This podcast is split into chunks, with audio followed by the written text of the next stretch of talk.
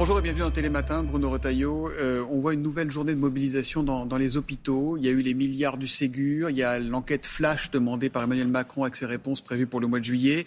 Et pourtant, ça ne va pas. Qu'est-ce qu'il faut faire pour aider les hôpitaux français? D'abord, bonjour Thomas Soto. Il faut réformer. Vous avez raison, euh, les premières grèves, c'était il y a trois ans, 2019. Mmh. Depuis, il y a eu Ségur de la santé. Ce sera plus de 10 à 12 milliards cette année. Beaucoup Sans compter les augmentations de salaire. Exactement. Et puis, il y a cette fameuse mission flash. Et alors, les décisions. Il faut réformer. Vous me posez la question, que doit-on faire? Il faut réformer. Au Sénat, on a fait une commission d'enquête. Les solutions, Mais sont là. comment réformer? C'est quoi les solutions? La solution, c'est d'abord faire en sorte qu'il y ait plus de médecins généralistes. Une proposition très concrète. On allonge, comme les autres spécialités, la troisième année, on en fait une quatrième année. Ça fait 4000 de troisième cycle hein, de mhm. médecine générale. Ça fait 4000 jeunes médecins euh, qu'on peut libérer sur tous les territoires, dans les déserts médicaux. Et ça permet de désengorger les urgences. Aussi, il faut réformer l'hôpital. Il faut obliger ces médecins généralistes à aller s'installer dans les déserts médicaux ou pas? Pendant un an. Non, on fait une quatrième année d'études comme les autres spécialités. Et pendant cette quatrième année d'études, c'est une année de consolidation, de professionnalisation, et ils doivent la faire pendant une année dans un désert médical. Ça participe de leur formation. Ils auront d'ailleurs un médecin référent. Donc, première chose, on désengorge l'hôpital. Deuxième chose, on débureaucratise l'hôpital. On a vu pendant le Covid que les choses s'étaient mieux passées. Pourquoi? Malgré la tension. Pourquoi est-ce que les choses se sont bien passées? Parce que le personnel Parce que les médecins ont pris le pouvoir. Exactement. Il faut remédicaliser la gouvernance de l'hôpital. Il faut, des patrons de l'hôpital qui sont des médecins pas forcément, mais en tout cas que les grandes décisions puissent être prises par des médecins euh, et puis faire en sorte qu'on ait un hôpital qui ne soit pas organisé de façon industrielle, en grand pôle, mm. mais plutôt de façon artisanale, avec le chef de service, avec ses, chefs de clinique, avec euh, ses infirmières, ses aides-soignantes. Bref, débureaucratiser l'hôpital parce qu'on en crève. Voilà, tout simplement. Mais il faut réformer. Malheureusement, c'est la méthode Macron. Mm. Toujours plus d'argent public, et peu de réformes. Et quand vous mettez beaucoup d'argent public sans la réforme, vous ne traitez pas le problème. Et aujourd'hui, regardez les infirmières. Une étude la semaine dernière montre que 100 000 infirmières vont quitter le métier parce qu'elles sont épuisées. Bien sûr, il faut les revaloriser. Il faut les retenir d'urgence? Bien sûr, il faut les revaloriser. Mais surtout, c'est le problème du sens, le travail. C'est terrible, c'est un paradoxe parce que un métier d'aide-soignant, un métier d'infirmière à l'hôpital, c'est vraiment des métiers qui ont beaucoup de sens. Et pourtant, l'épuisement vient pas seulement parce qu'elles sont mal rémunérées, mais parce qu'elles n'ont plus de sens, parce qu'elles sont tracassées par l'administration et on les détourne de leur travail. Bonjour Retailleau. Suite à un refus d'obtempérer samedi soir, on en parlait dans le journal, ça s'est passé à Paris. Des policiers ont ouvert le feu sur un véhicule. Euh, la passagère de ce véhicule a été tuée, ce qui a provoqué ce tweet de Jean-Luc Mélenchon. La police tue et le groupe factieux Alliance, hein, qui est un syndicat de police, justifie les tirs et la mort pour refus d'obtempérer. La honte, c'est quand? La justice s'est bien sûr saisie de cette affaire. Les trois policiers sont, euh, en garde à vue. Euh, est-ce qu'on est obligé d'avoir un avis sur ce sujet? Est-ce qu'on ne peut pas simplement laisser la justice faire son boulot? Première chose, les propos de M. Mélenchon sont intolérables et ces propos montrent qu'il est d'extrême gauche. Première chose. Deuxième chose, bien sûr. Il doit s'excuser? Bien sûr.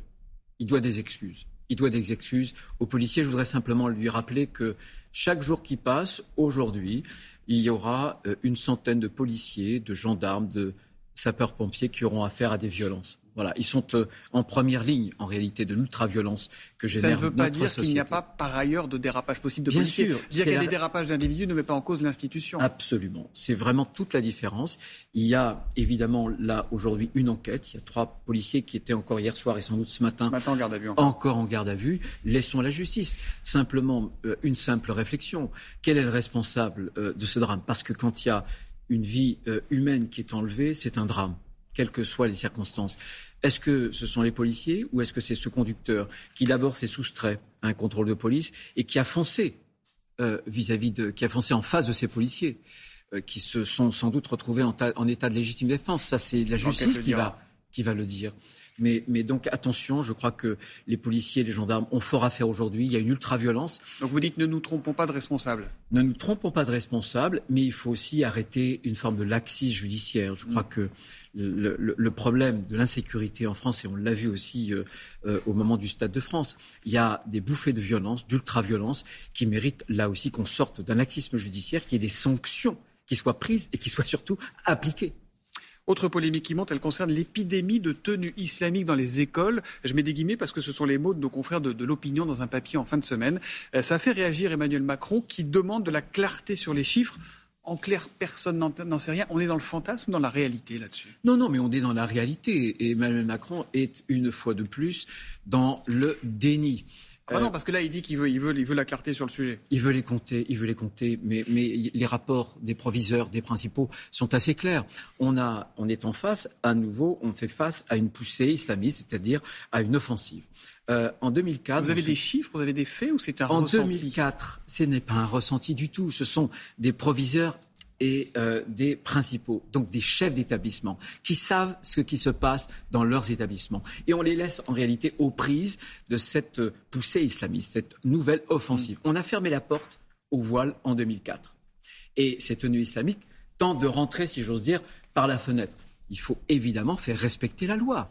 La loi de 2004 ne s'applique pas simplement au voile, elle s'applique à tous les signes ostentatoires, les signes religieux. L'école de la République doit être un sanctuaire. Est-ce qu'il faut en revenir à cette vieille question de l'uniforme à l'école? Je pense que oui.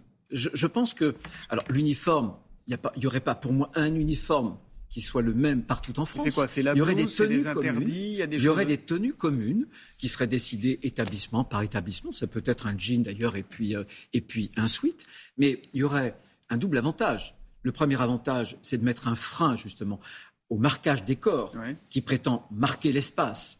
Parce que ce marquage des corps dit simplement on n'est pas comme vous, on se retranche de la mm. communauté nationale. Et puis il y aura un autre objectif, un autre avantage, c'est mettre fin à la dictature des marques. Selon que vos parents ont de l'argent ou pas d'argent, vous pouvez vous acheter euh, des marques que vous montrez sur la cour de récréation et, qui, si j'ose dire, là encore, différencient. Donc les il faut des tenues neutres je pense qu'une tenue commune euh, qui serait démocratiquement décidée, établissement par établissement, en lien entre la communauté éducative et les parents d'élèves, je pense que ce serait vraiment la solution. Bruno Retailleau, ceux qui vous regardent ce matin l'ont peut-être oublié, mais on vote. On vote dans cinq jours. Premier tour des législatives. Euh, visiblement, ça passionne pas les Français. On, on redoute encore une abstention record. Ça n'a pas l'air de passionner vraiment les politiques non plus. Est-ce que vous pouvez nous donner une raison, une seule raison de faire un détour par le bureau de vote dimanche? Je vais vous en donner une raison. Euh, on voit bien que le quinquennat débute très très mal, puisqu'on on a de la procédure. Emmanuel Macron fait de la procédure. On parlait tout à l'heure d'une mission flash. On parle maintenant d'un Conseil national de, la refondation. Mais les Français ne veulent pas des procédures. Ils veulent des solutions.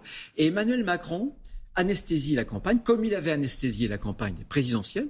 Ça a bien marché pour lui, d'ailleurs, il, il, y a un mois, un peu plus d'un mois. Moi, ce que je dis, notamment aux électeurs de droite, souvenez-vous de ce qu'avait dit Jean d'Ormesson le regretté Jean d'Ormesson. Il avait dit entre un électeur de droite et un électeur de gauche qui va voter Emmanuel Macron, il y aura un cocu. Ben moi, je vous le dis, le cocu, ce sera justement l'électeur de droite parce qu'on a un gouvernement avec une première ministre qui est de gauche. Macron. Bien sûr que non. Il faut voter à droite. Il faut voter selon ses convictions. Emmanuel Macron essaie de faire un vote de peur. Il pratique avec M. Mélenchon la même méthode qu'il a pratiquée au moment de la présidentielle avec Marine Le Pen, faire peur. Mais l'élection doit être plus forte que la peur. Il faut les convictions. Et quand on est un électeur de droite, quand on veut que la France soit gouvernée à droite, il faut voter dès le premier tour pour des candidats de droite et l'air de préférence. Ça vous plaît son Conseil national de la refondation Alors inspiré du Conseil national de, la résistance, il dit qu'il va gouverner différent, qu'il y aura des, membres de la société civile, des politiques, des sociétés. Non, ça vous fait sourire Non, mais tous les trois mois, écoutez, regardez dans vos replays, tous les trois mois, dès qu'il y a eu un pépin, euh, Emmanuel Macron est venu à la télévision, euh, a fait des interviews en disant je vais changer, je vais me réinventer. Et là encore, il est dans la procédure. Les Français veulent des solutions. Moi, je pense que. Vous ne croyez pas au j'ai changé mais, attendez, on est à quelques jours d'une élection, le Parlement. Et le Macron nous dit pour refonder, il faut un lieu de débat. Mais le lieu de débat dans les institutions de la République, c'est le Parlement. Mm. Donc il est en train de dire aux Français, mais attendez, c'est pas la peine de vous déplacer. Puisque c'est pas là qu'on débat, c'est pas là que ça se passe. Et il a effectivement affaibli le Parlement. Non, je pense que ce Conseil national de la fondation, c'est un nouveau machin macronien, une sorte de bidule au service d'une politique bidon. Mm. d'illusion. On crée l'illusion euh, qu'on va faire des choses, on n'en fait pas, on décide pas, en réalité, encore une fois, on est sur la procédure. Il nous reste 30 secondes. J'ai trois petites questions. Je voudrais des réponses claires et précises. Normalement, ça s'y prête. Euh, quand les candidats LR seront éliminés au premier tour euh, dimanche prochain, qu'il y aura un deuxième tour entre La République En Marche et euh, la NUP, enfin le, le parti de Jean-Luc Mélenchon, pour qui appellerez-vous à voter? Écoutez, je, pense que beaucoup de nos électeurs euh, voteront sans doute euh, Macron face à la NUP, mais ça sera pas une consigne. Je ne donnerai pas, nous ne donnerons pas de consigne de vote parce que les consignes de vote, ça ne fonctionne plus, ça énerve même les gens. les gens sont autonomes. Et si c'est un deuxième tour avec le Rassemblement national, vous ferez barrage au Front national? Écoutez, on fera comme à l'habitude, mais en tout cas, je pense que pas de consigne de vote. et il faut d'ailleurs euh, le vote de conviction dès le premier tour mm. si on veut que nos candidats soient au, second tour, parce que quand ils seront au second tour, ils auront de bonnes chances de gagner. Qui doit succéder à, Christian Jacob à la tête des Républicains, puisqu'on sait qu'il va partir?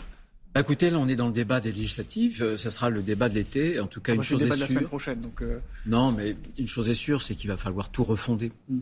Il faudra une refondation profonde. J'avais écrit. Qui va la porter? Il faut que ça soit incarné. Il faut que ce soit incarné, absolument. Il faut d'abord changer, enfin, il faut renouveler les idées. Il faut une droite qui soit vraiment de droite.